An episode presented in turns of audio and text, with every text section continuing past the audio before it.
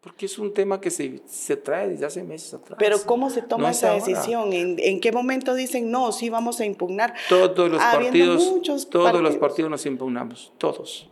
Todos hicimos recursos por todos lados. Al partido lo impugnaron, también el partido impugnó, pero no es un tema directamente con Buen día amigos de Soy 502, estamos en una nueva entrevista para conocer a los candidatos a la presidencia y vicepresidencia. En este caso, pues nos encontramos con el candidato presidencial del Partido Cambio, Álvaro Trujillo Valdizón, y pues no nos pudo acompañar el candidato a la vicepresidencia, Miguel Ángel Ibarra. Como ya sabemos, pues vamos a tener varios segmentos en donde queremos conocer un poco al candidato, también el plan de gobierno, y pues en este primer segmento que se llama Conociendo al candidato va a tener 30 segundos para responder las interrogantes que, les que le planteemos. ¿Quién es Álvaro Trujillo Valdizón? Álvaro Trujillo Valdizón es un hombre oriundo del departamento del Petén, nació en San Benito. Emigró a la ciudad de Quetzaltenango en 1996 a estudiar auditoría, ya que en ese entonces la carrera en mención no existía en el CUDEP, o sea, en el Petén, y pues tuve que emigrar Posteriormente eh, me graduó de esa casa de estudios. En el 2001 inicio a hacer mi, mi, mi, trabajo como, como auxiliar docente y hoy por hoy soy docente titular de esa casa de estudios. Soy padre de tres hijas hermosas, así como también esposo. Y soy un hombre muy feliz, soy un hombre pleno y totalmente libre. ¿Cómo llega al partido Cambio cuando se preveía que fuera candidato a alcalde en Quetzaltenango por el partido Cabal? Bueno, déjeme contarle que, que nunca, nunca se tuvo la, la, la, disposición ni tampoco pues la idea de poder ser un candidato a la comuna quetzalteca. Simple y sencillamente solamente era un activista más, una persona que fue, que fue invitada y pues que en determinado momento pues eh, ya no se pudo dar por las diferentes circunstancias y pues el partido Cambio me invita a participar, sus bases me invitan a participar y me eligen para que sea su máximo líder nacional en esta cruzada por la presidencia de la República. ¿No tuvo nada que ver que fuera primo de Manuel Valdizón? No soy primo de Manuel Valdizón, no estoy en el cuarto grado de consanguinidad ni segundo de afinidad, pero reconozco a Manuel Valdizón y a toda su familia como mis parientes. Ese es, ese es, hay que, eso es un punto que hay que hacerlo ver. Y obviamente pues nosotros nos conocemos desde, desde el 2012 que yo fui candidato y fui diputado por el partido líder, pues bueno, eh, más que conocerlos como familia, nos reconocemos como realmente somos unos profesionales y como personas. ¿En qué grado de consanguinidad está? No lo sé, no lo sé. Pero de que probablemente seamos parientes, claro que sí lo somos. No sé realmente, nunca me he puesto a ver el árbol eh, genealógico, no, no, no, no, nunca. Ahora hablemos un poquito acerca de su plan de trabajo. ¿Quién inició? ¿Quién lo elaboró? ¿Cómo se hizo su plan? Déjeme contarle que el plan de trabajo del Partido Cambio es un plan que ya viene elaborado hace muchísimos años atrás. Eh, se tomó parte del Plan Nacional del Cambio del Líder del 2012. Sí, fue parte, pero solamente tomamos lo que realmente necesita y le sirve al pueblo de Guatemala. Por ejemplo, el bono 15, por ejemplo, eh, la probolsa, eh, los fertilizantes, y temas como semillas mejoradas, créditos baratos, Cositas como esas fueron las que se tomaron. Sin embargo, Álvaro Trujillo trae también su propio plan y ese es el plan que nosotros vamos a exponer. ¿Cuáles son los principales eh, puntos de su plan de trabajo? Reactivación económica. Yo quiero reactivar económicamente y quiero pues eh, eh, hacer ciudades intermedias. Con la formación y la creación de ciudades intermedias voy a descentralizar el Estado, voy a descentralizar la Policía Nacional Civil para que cada una de las municipalidades, como bien lo dice la Constitución Política de la República de Guatemala, pueda manejar su propia seguridad en compañía del Ejército de Guatemala y la Policía Municipal de Tránsito.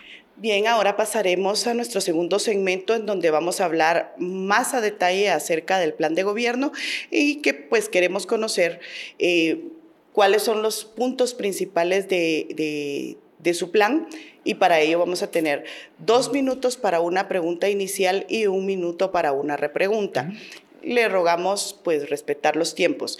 En este caso pues quisiéramos que nos hablara acerca de ¿Qué contempla su plan de trabajo en materia de seguridad? Bueno, déjeme contarle que además de poder descentralizar la Policía Nacional Civil, Vamos a distribuirlas dentro de las, 200, dentro de las 340 municipalidades y cada una de ellas va a manejar su presupuesto para que dé su seguridad a sus ciudadanos, como realmente lo dice la Constitución. Descentralizar la PNC. Así es, hay que descentralizarla y hay que depurarla. Hay que depurarla, ¿cómo así? De que cada municipalidad tendrá su propia eh, seguridad como realmente lo demanda la misma Constitución, y que la creación de la Policía eh, Nacional Civil, hay que decirlo, que fue por los acuerdos de paz. Solamente son acuerdos, pero la misma Constitución te dice que debe de ser cada comuna las que debe manejar y coordinar junto con gobernación su seguridad de sus ciudadanos. Y vamos a invitar al ejército de Guatemala para que también vaya y pueda darle la seguridad a sus ciudadanos, como también lo dice la Constitución Política de la República de Guatemala. Pero para ello voy a dignificar a la Policía Nacional Civil. Los voy a, equipar y les voy a dotar de un mejor salario para que puedan darle a los guatemaltecos un acercamiento y una exclusividad mejor.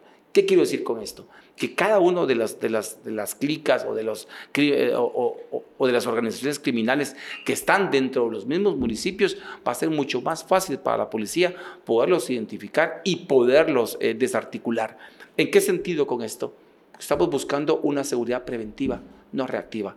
La reactiva va a ser cuando creemos la Guardia Nacional. Será nuestra policía élite, que cuando la Policía Nacional Civil ya no pueda eh, poder eh, eh, darle, darle a los guatemaltecos la seguridad, va a aparecer la Guardia Nacional para poner el orden que se necesita en esas áreas. Es decir, que ustedes van a ampliar las policías municipales, por ejemplo, o cómo es que va a funcionar. No puede descentralizar la policía. Las policías municipales regularmente muy pocas las tienen implementadas, muy pocas. Pero lo que vamos a hacer nosotros es que vamos a instituirles que cada una de las municipalidades tenga su propia seguridad, su propia PNC. ¿Y se va a, militarizar, ya que menciona que sí, van a necesito que salgan a las calles. ¿Por cuánto tiempo? ¿Siempre? ¿Los eh, cuatro años? Los cuatro años. Nosotros vamos a generar que salgan a las calles y van a poder darle a los guatemaltecos una mayor seguridad. Pero no estamos en tiempo de guerra y la constitución es clara sobre el papel del ejército. El ejército de Guatemala no solamente está para poder cuidar fronteras, dice que también está para asistir y a cuidar a los guatemaltecos.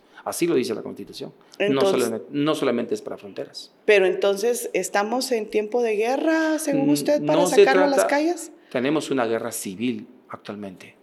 Tenemos una guerra civil actualmente, porque hoy por hoy no solamente el 95% de los crímenes quedan impunes, sino que también eh, los guatemaltecos necesitan seguridad en las calles.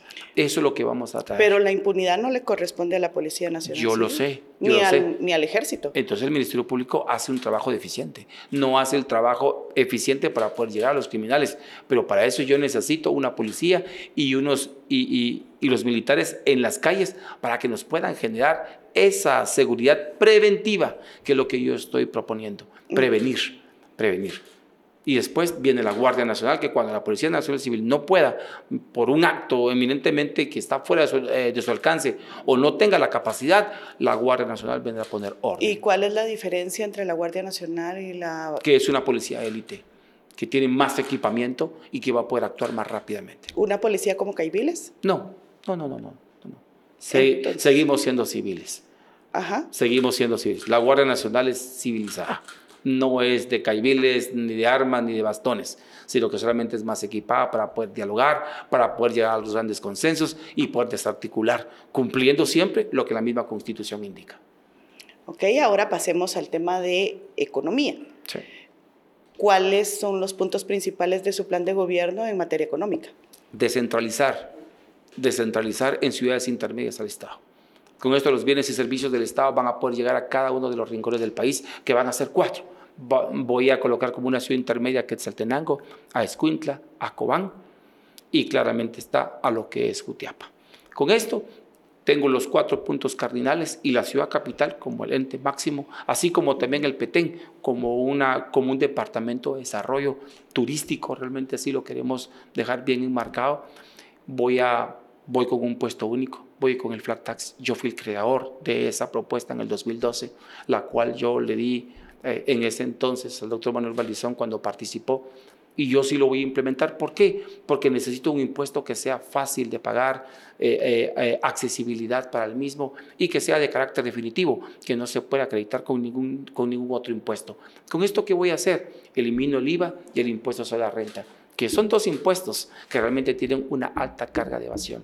Y eso nosotros lo vamos a, lo vamos a erradicar generando realmente una mayor base tributaria. Voy a eliminar muchas exenciones y exoneraciones eh, con, ello, Solo, solamente que las que estén en la Constitución, ¿verdad? Como son las universidades, como los colegios y todas las actividades culturales, van a seguir siendo exentas, pero los demás vamos a eliminarlos porque vamos a pagar un 8% todos, para que así pueda salir el presupuesto nacional y tener un gobierno livianito que necesite realmente lo, lo, mínimo para poder subsistir. ¿Cuánto es lo que esperan recaudar con un 8% teniendo un impuesto único? 90 millardos.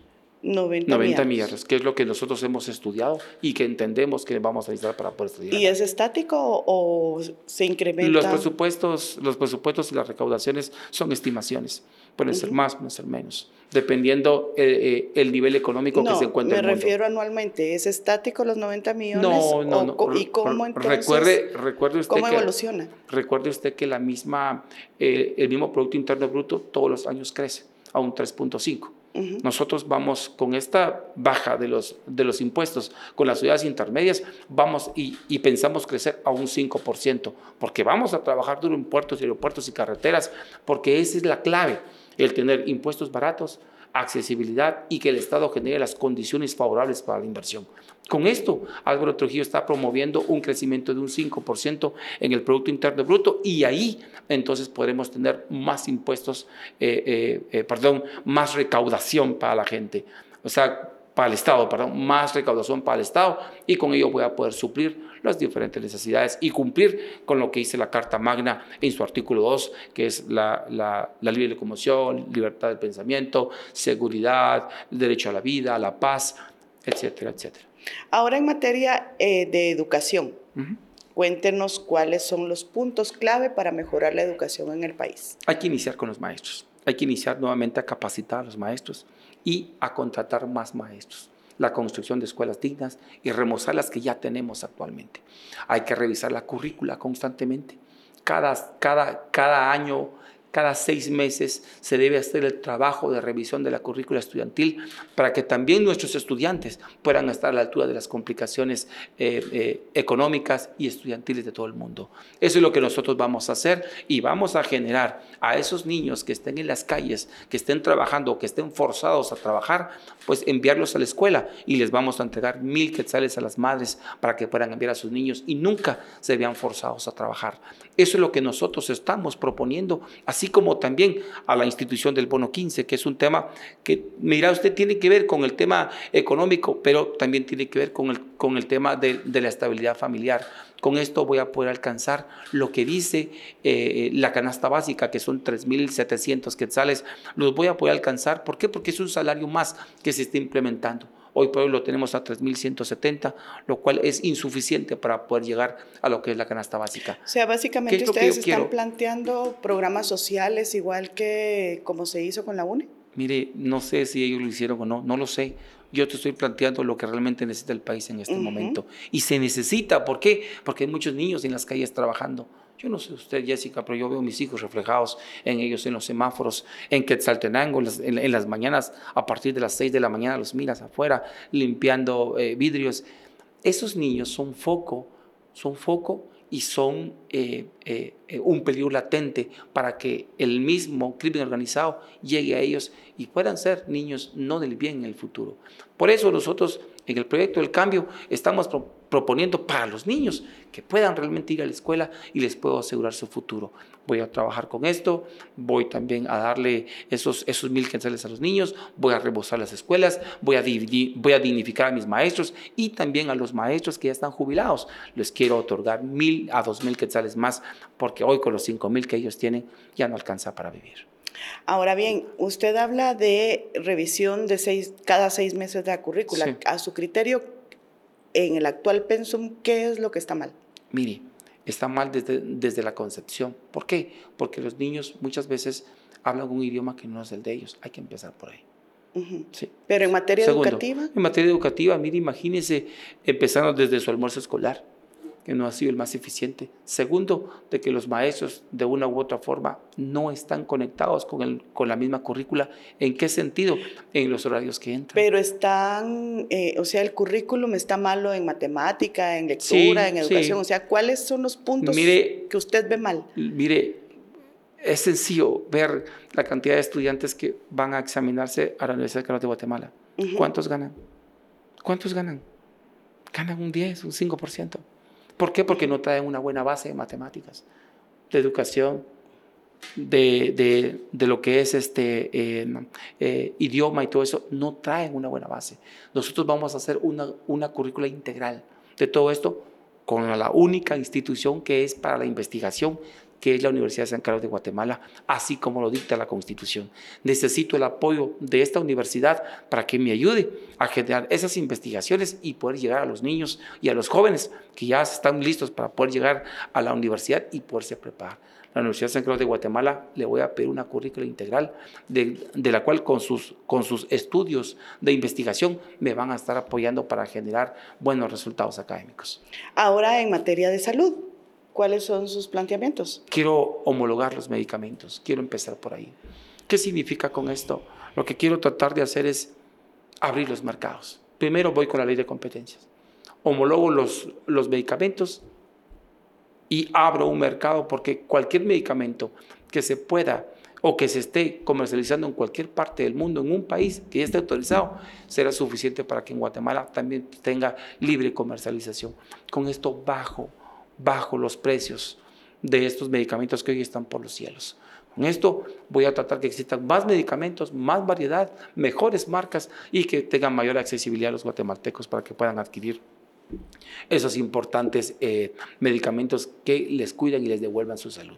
A eso es a, a lo que yo me refiero. Voy con cinco hospitales. Quiero hacer cinco hospitales nuevos para que, para que los guatemaltecos tengan acceso a los hospitales y que sus medicamentos no se los den en receta para que vayan a una, a una farmacia estatal o a una farmacia privada, sino que pueda realmente poderlos tener en el hospital, porque ese es el mandato que la misma constitución da. Dice que es gratuita. La salud es gratuita y nuestros pacientes que llegan a buscar ayuda a nuestros nosocomios, nosotros les vamos a dar su medicamento, no importando si sea en una farmacia privada o en una estatal. Por otro lado, voy con los cinco hospitales, voy a contratar más médicos para que nos puedan dar mejores resultados. ¿Por qué quiero apostarle mucho a la, a la, salud? Porque entiendo que un pueblo o una sociedad eh, con salud tenemos realmente la posibilidad de poder crecer más económicamente hablando. Soy un hombre de números, Jessica.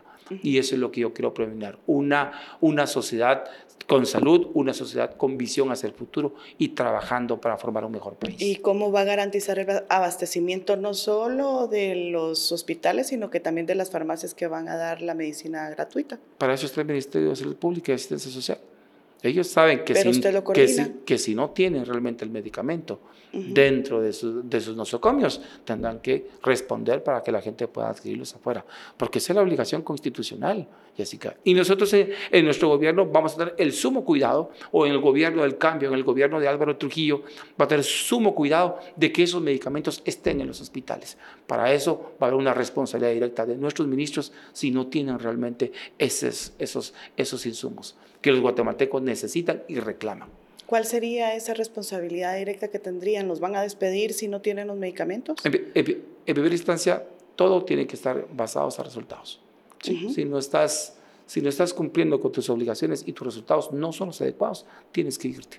Tú tienes que irte de ahí, como pasa en cualquier otra institución privada.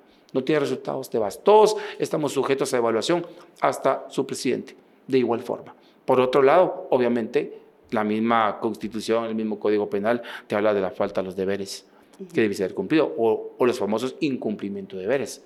Obviamente, obviamente será demandado y, y, y se deducirán responsabilidades. Ahora bien, en el tema de infraestructura, ¿cuál es la propuesta que tiene cambio? Vamos con los puertos y aeropuertos, vamos a hacer una reingeniería total al MISIBI, ¿sí? Queremos realmente, además, ese ministerio lo quiero, le quiero hacer eh, reformas estructurales a todo ese, a ese, a ese ministerio, como cuál es, por ejemplo, el control de calidad de carreteras. Se debe de instituir. Ya lo que son caminos ya debe ser una superintendencia. total amarrada de lo que es el Ministerio de Comunicaciones.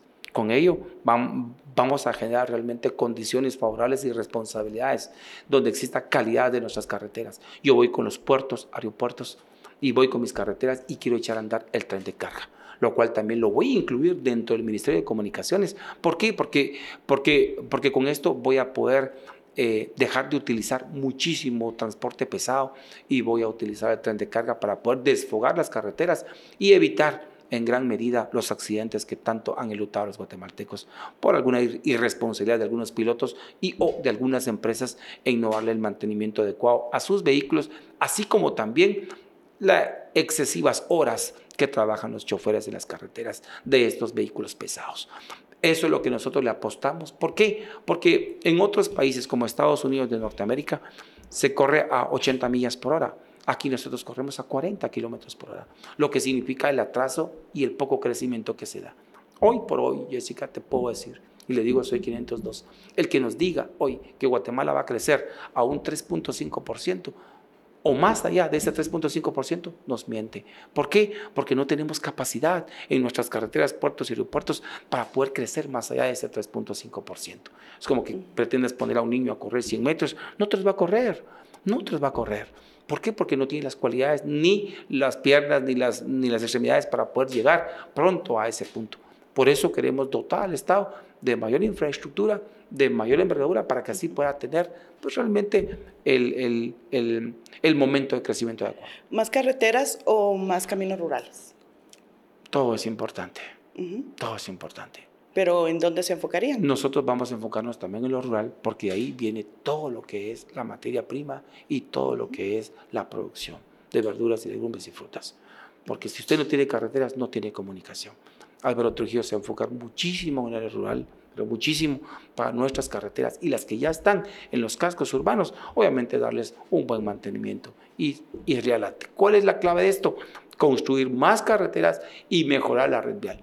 Esa es la clave para poder crecer y que la gente pueda llevar sus productos y conectarlos en los mercados específicos. Gracias amigos de Soy 502 por continuar en sintonía con nosotros. Estamos en esta oportunidad entrevistando al candidato a la presidencia del Partido Cambio y pues ahora vamos a pasar a nuestro siguiente segmento, Conozcamos al Partido. Para esto va a tener un minuto para responder cada una de las preguntas que se le planteen y pues lo que queremos saber es quién está financiando su campaña. Déjeme contarle que es una excelente pregunta la que usted me hace.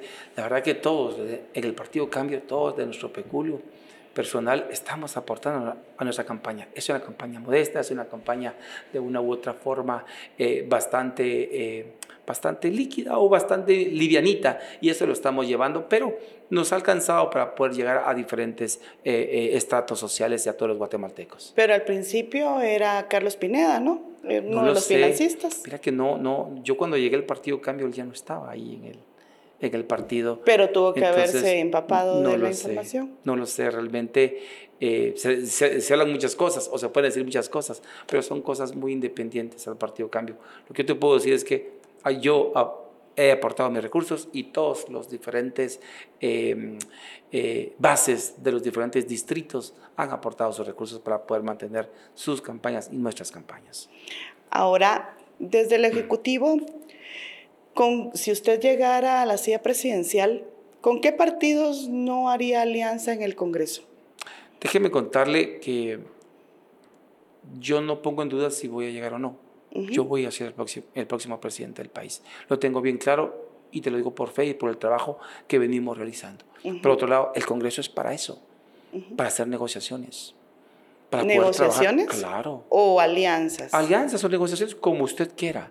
¿Y qué tipo de alianzas y negociaciones? Mire, cuando, cuando usted habla de negociaciones, está hablando realmente de qué es lo que le conviene, le conviene al país. Porque cada, cada, cada bloque, cada bloque está proponiendo diferentes leyes en beneficio para los diferentes sectores y puede ser sectores económicos, sectores sociales, puede ser cualquiera. Ellos presentan sus propias leyes.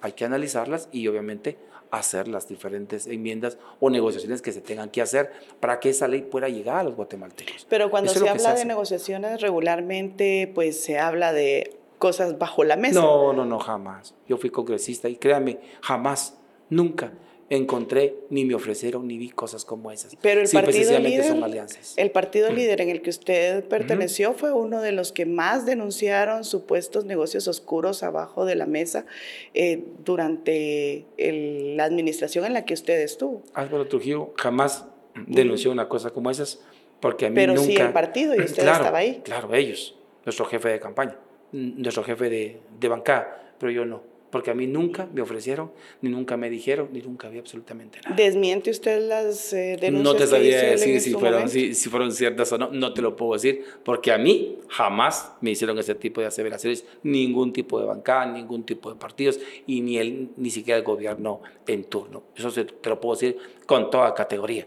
Álvaro Trujillo va a hacer alianzas y va a hacer negociaciones en leyes que realmente necesite nuestra querida Guatemala. Ok. Ahora bien, siendo usted presidente, en 2026 le tocaría tomar la decisión de quién continuará al frente del Ministerio Público. Si Consuelo Porras llegara a buscar su reelección, ¿qué haría usted? ¿La reelegiría? Todas las personas son sujetas a una evaluación, como bien hemos dicho. Soy un hombre de resultados. ¿Y usted cómo evalúa Consuelo Y hay que, hay que observar que hoy por hoy está llevando a los tribunales muchísimas investigaciones. Esas investigaciones hay que ver en qué resulta, si es en absolución o es en condenatoria. Y en base a esos resultados, uno toma sus decisiones para poder evaluar en su momento cuáles fueron sus resultados. Decirle hoy por hoy, no la voy a tomar en cuenta, sería una gran irresponsabilidad, pero sí realmente poder evaluar a todos los que van Pero a ser está los señalada por Estados Unidos, por ejemplo, ha sido señalada de quebrar varios procesos legales eh, que ya estaban supuestamente bien armados. Entonces, ¿es, ¿todos estos señalamientos no le hacen ruido a usted? Mire, sí, todos estos señalamientos llegan a mis oídos y llegan a mis ojos y yo los veo. Y No se lo voy a negar. Sin embargo, ella tiene el derecho a solicitar. Y si solicita, las tengo que evaluar, al igual como todas las personas que llegan a evaluar, con las mismas Pero le posibilidades. está evaluando ahorita, usted está ahí en la presidencia. ¿Cuál sería? Es un futuro. Es Su- un, es su un futuro. posición. Mira, yo le puedo decir una cosa. En política no hay dos días. No existe el ayer ni el mañana. Es hoy. Y a eso es a lo que yo me quiero referir. Y el día de hoy, y si llega el día de hoy, en ese momento, te puedo decir que yo tengo que ver cuáles son los resultados que obtuvo durante su gestión. Y en base a eso tomar una decisión. ¿Por qué? Porque todos, como bien dice la Constitución, todos se merecen observar de forma igualitaria. Ahora, ¿qué propone para el combate a la corrupción? Mire, el combate a la corrupción es un tema de personas, no es un tema, como podemos explicarle, de sistemas. No es sistemático, es de personas.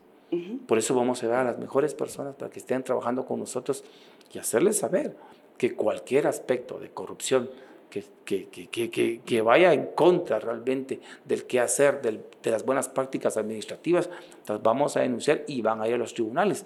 Para eso el Ministerio Público tiene que hacer su trabajo y lo tiene que hacer de una forma eficiente. Por eso es que yo quiero apostarle a un Ministerio Público totalmente renovado, totalmente dinámico, y bueno, la persona que lo vaya a dirigir en su momento se elegirá y, y- y tendrá, pues de una u otra forma, eh, el sistema que se requiere para poder combatir frontalmente la corrupción. Pero te repito, el tema es de personas, no es de sistemas. ¿Qué le aplaude y qué le critica al gobierno actual? Mire, no le aplaudo nada al gobierno actual. La pandemia la manejó con los pies, los 11 o 12 programas de reactivación económica muy opacos o con una gran opacidad. No, mira, no te puedo dar un punto específico para ellos. Hoy están destruyendo las carreteras en todo el país porque están en época electoral, quieren construir lo que no construyeron en cuatro años. Mire, quieren tapar el ojo al macho diciendo de que a, a- los adultos mayores les van a dar una plata que les quedó rezagada del COVID. O sea, han hecho piñata de los recursos de los guatemaltecos. Decirte que yo no les aplaudo nada y les condeno la opacidad, les condeno la falta de asistencia a los guatemaltecos y les condeno el atraso que en estos cuatro años hemos tenido. Ellos dicen, "Si- sigamos adelante, dicen, pues sigamos adelante, ¿dónde? O que lo bueno siga para ellos y para sus familias. No, hombre, ya no. Aquí hay que deducir responsabilidades y eso es lo que Álvaro Trujillo va a hacer. Cuando llegue a la presidencia, inmediatamente hacer una auditoría forense de cada una de las instituciones y ahí voy a deducir responsabilidades para quienes resultan responsables. Perfecto, ahora pasamos a nuestro siguiente segmento, que a pesar pues que no nos acompaña, eh, quisiéramos conocer un poquito más acerca de, la persona que lo acompaña en el binomio. Para esto pues va a tener 30 segundos para responder y quisiéramos que nos comentara quién es Miguel Ángel Ibarra, su candidato a la presidencia, vicepresidencia. Miguel Ángel Ibarra González es una persona, es un exministro del de, Relaciones Exteriores. Es un hombre que ha trabajado realmente en todas las, las, posiciones de, de, migrantes, de todo el tema. Es un, es un, es un diplomático de carrera. Por eso, por eso él, él está conmigo, porque le tengo una gran confianza y porque sé que en aspectos de, de ordenamiento, en los aspectos de poder dirigir todos los ministerios, así como también la política exterior, la, la va a poder manejar maravillosamente hablando. ¿Cómo llega a ser candidato a la vicepresidencia? Déjeme contarle que las mismas bases del partido del Partido Cambio, así como también lo que son las, el Comité Ejecutivo Nacional, nos invita a ambos, después de unas amplias deliberaciones de los candidatos que tuvieron ellos en carpeta, pues realmente quizás nosotros fuimos los que más les convencimos de la política y de la visión de Estado que tenemos. Por eso es que está, por eso es que está conmigo. Nosotros hicimos una muy bonita alianza, nos conocemos ya hace años atrás. ¿Cómo ¿Lo lleva usted? No, no, yo no lo llevo. Yo no lo llevo. Él, él llega porque también es invitado, como yo. Ahora, por, por último, en este segmento, ¿qué opina de la figura de Guillermo Castillo y de la vicepresidencia actual? Mire, déjeme contarle que Guillermo Castillo, pues de una u otra forma no te puedo dar una, una, una referencia sobre él porque le he visto muy poco. Muy poco lo he visto al actuar. No sé si está él al frente o no de los ministerios. Eh, realmente, como es su trabajo, como así lo dice la misma Constitución, que debe coordinar el trabajo ministerial, pero sí lo he visto bastante opaco y es algo de lo que no se debe hacer. Platicábamos con Miguel Ángel Ibarra, mira, Castillo es exactamente el manual de lo que no se debe hacer de un vicepresidente. Te necesito más activo y más eh, influyente en nuestras decisiones. Ahora pasamos a nuestro siguiente segmento en donde vamos a poner a prueba la capacidad mental del presidenciable de cambio y pues acá tenemos 29 papelitos con 29 frases y pues le vamos a sacar 10 de ellos en donde él va a responder lo primero que se le ocurra cuando escuche y lea la palabra. Okay. Tránsito vehicular. Es, es, es, un, es un tema de ordenamiento de la, de la municipalidad. Guatemala. y de todo el país. Guatemala, un país de oportunidades. Odebrecht. Es una empresa eh, dignificada a la corrupción. Niños y niñas. El futuro de Guatemala. Pena de muerte. Necesaria, siempre y cuando la Constitución brinde a los guatemaltecos lo que indica el artículo 2 de la Constitución. Jimmy Morales. Un presidente nefasto. Declaración patrimonial. Importantísima para todos aquellos que quieran ser funcionarios públicos. Comisión Presidencial contra la Corrupción. Hay que renovarla y depurarla. Libramiento de Chimaltenango. Es un acto a la corrupción. Y narcotráfico. Es un flagelo que se debe terminar en Guatemala, pero que también se debe pedir el apoyo a nuestros países amigos, principalmente a los del norte. Perfecto, ahora seguimos con nuestro último segmento que es el momento incómodo, la pregunta incómoda, que pues estas son... Em, prácticamente tomadas del sentir de nuestros amigos y seguidores en Soy 502, quienes pues han manifestado sus preguntas, sus posiciones eh, a través de nuestras plataformas y pues que queremos ahora conocer y planteárselas a usted para que usted nos pueda les pueda aclarar y nos pueda aclarar también a nosotros acerca de estas interrogantes que se plantean, los que también van a ser sus votantes, ¿verdad? Entonces, queremos saber, las acciones legales que, se, que ha impulsado el Partido Cambio contra Prosperidad Ciudadana es venganza por la salida de Carlos Pineda, quien no solo descalificó y culpó eh, de su renuncia a, Manuel Valdizón, a quien lo señaló de injerencias y que este fin de semana pues lo llamó alacrán. bueno, déjeme contarle. En primera instancia, Álvaro Trujillo desconoce muchísimo de las cosas que sucedieron antes de mi llegada. Sí, pero ahora usted representa al partido Yo lo sé, exactamente. Entonces, yo desconozco muchas cosas que pasaron anteriormente. Por otro lado, el secretario nacional o el secretario de nuestro partido viene e interpone un recurso, pero no es en contra del señor Pineda, es en contra del partido. ¿sí? Y que es algo que se venía trayendo desde que ellos iniciaron ese proceso de inscripción. Entonces, no es algo nuevo. No podemos hablar de una venganza porque esas, esas eh, acciones venían desde mucho antes y solamente se han seguido el curso.